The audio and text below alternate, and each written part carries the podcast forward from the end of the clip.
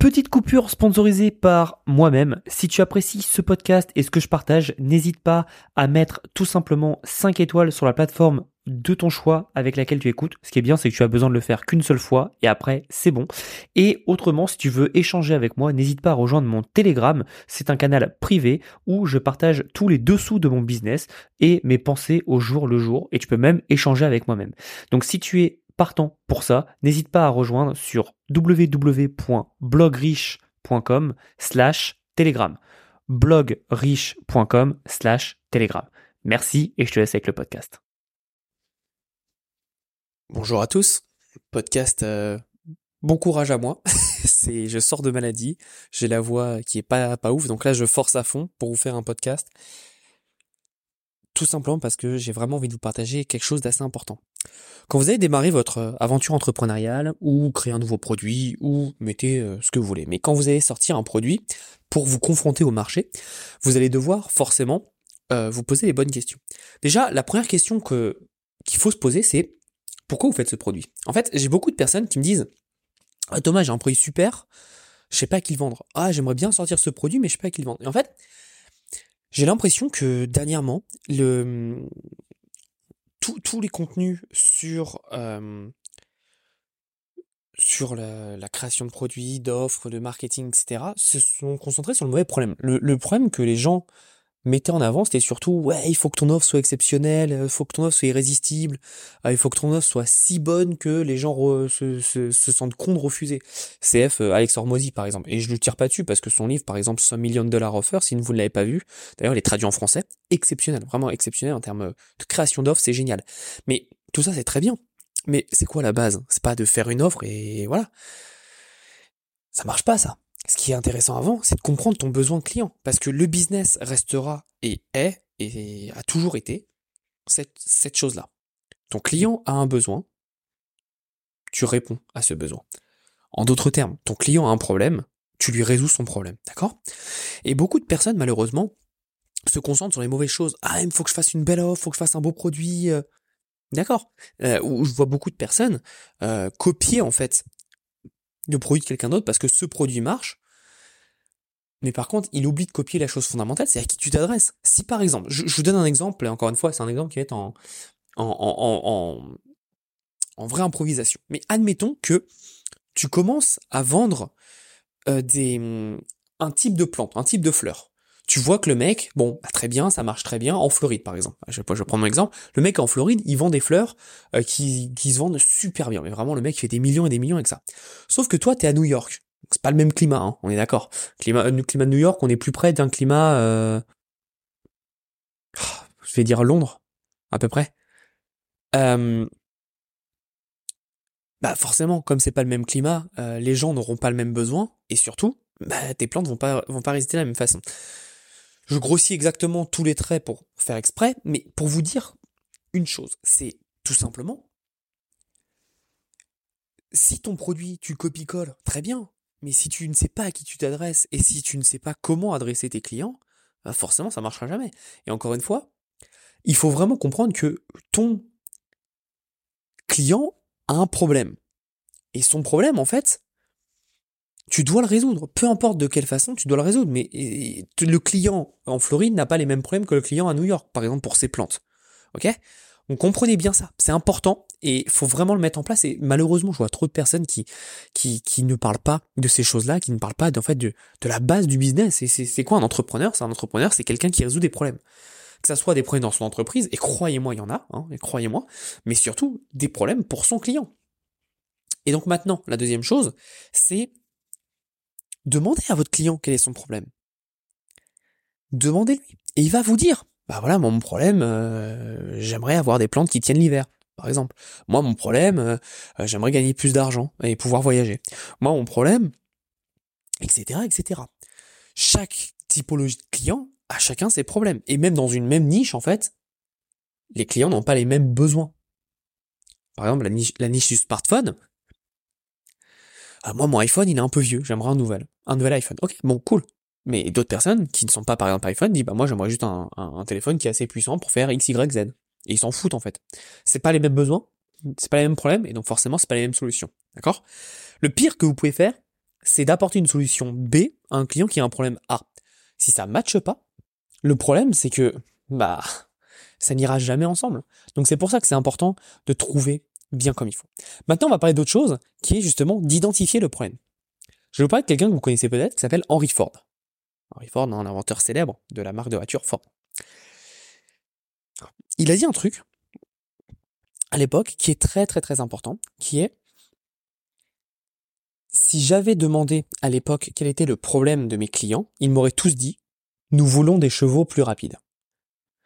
Pour remettre le contexte, Ford est arrivé, était un des premiers euh, créateur, enfin pas créateur, mais une première personne qui a popularisé euh, la voiture à grande échelle pour tout le monde avec son système, le, le Fordisme, hein, qui, me permettait en fait de diminuer drastiquement les coûts avec un système de production qui était euh, exceptionnel pour l'époque.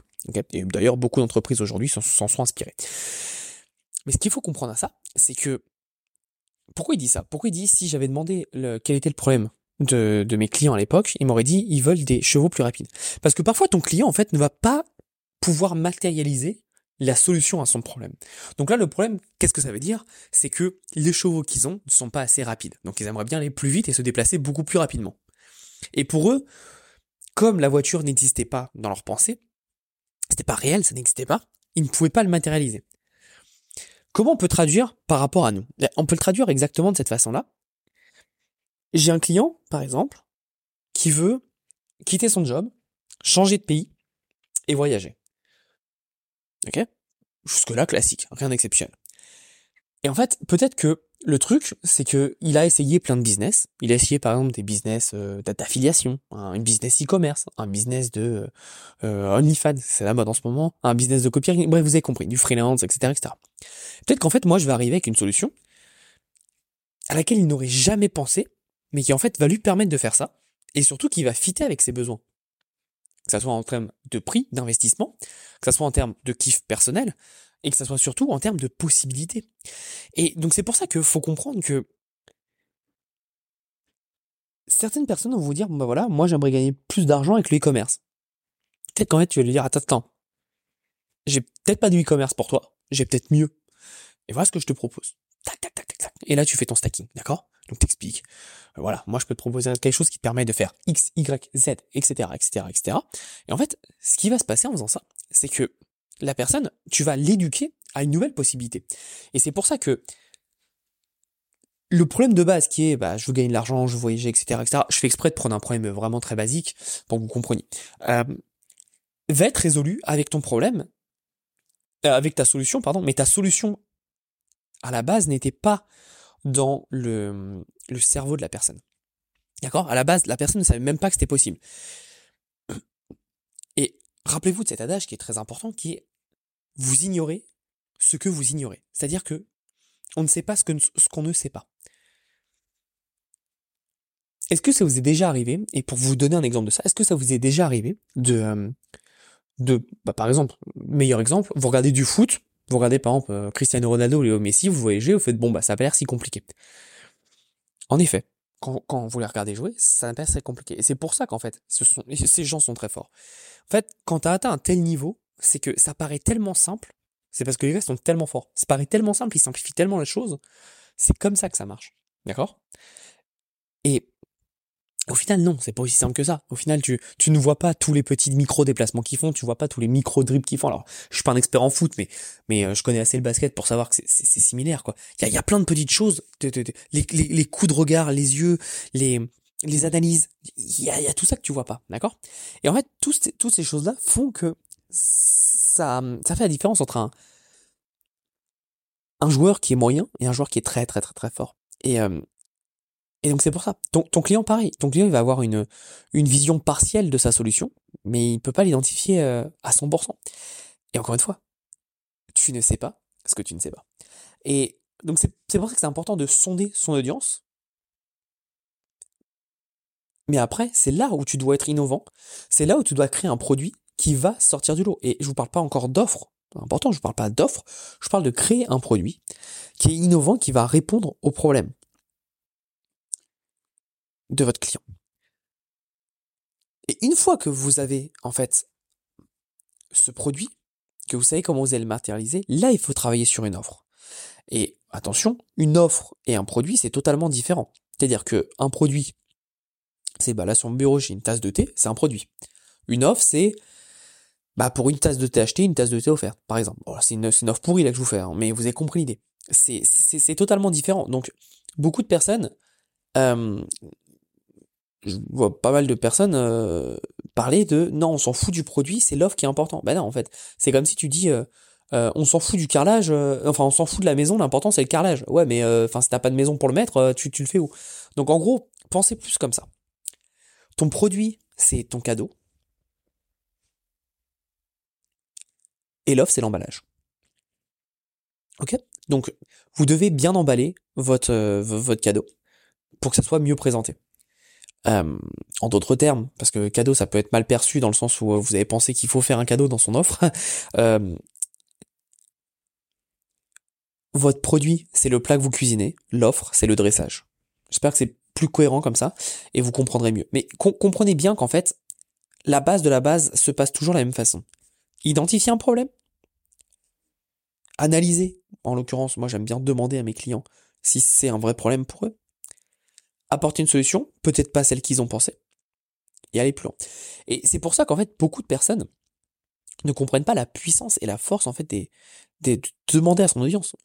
Euh, moi encore, euh, la semaine dernière, je demandais à mon audience, alors que ça fait plus de 7 ans que j'ai cette audience. Mais les besoins peuvent évoluer, la, la demande peut évoluer. Et donc je demande, hey, euh, c'est quoi ton problème en ce moment? Et par exemple, sur un sondage qu'on a fait, au moment où je vous, parle de ça, on a fait sur mon canal Telegram, donc en petit comité, il y a eu, euh, y a eu des réponses qui m'ont, qui choqué.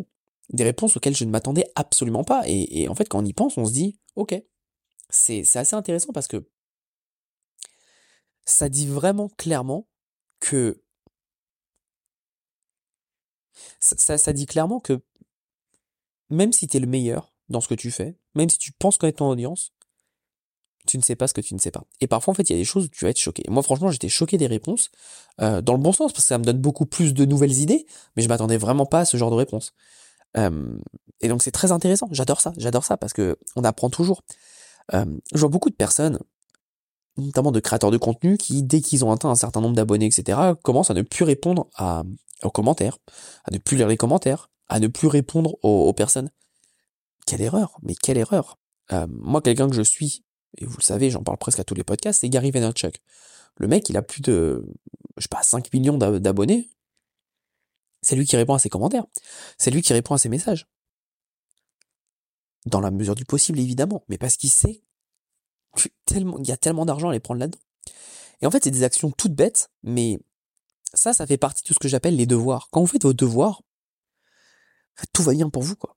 Tout va bien pour vous, vous aurez toujours des nouvelles idées parce que il se passe un truc dans la société, c'est que les gens parlent. C'est-à-dire, les gens expriment ce qu'ils veulent. Il faut juste les écouter. C'est aussi simple que ça. Donc, euh, comprenez bien tout ce que je vous explique dans le schéma et la structure. La structure, c'est quoi? C'est identifier problème, créer un produit qui répond à ce problème, faire une belle offre. Si vous avez, à chaque fois que vous lancez un produit, que vous avez cette structure qui est respectée, je peux vous assurer que ça va vous éviter beaucoup de déconvenus. D'accord? Merci à vous, passez à l'action.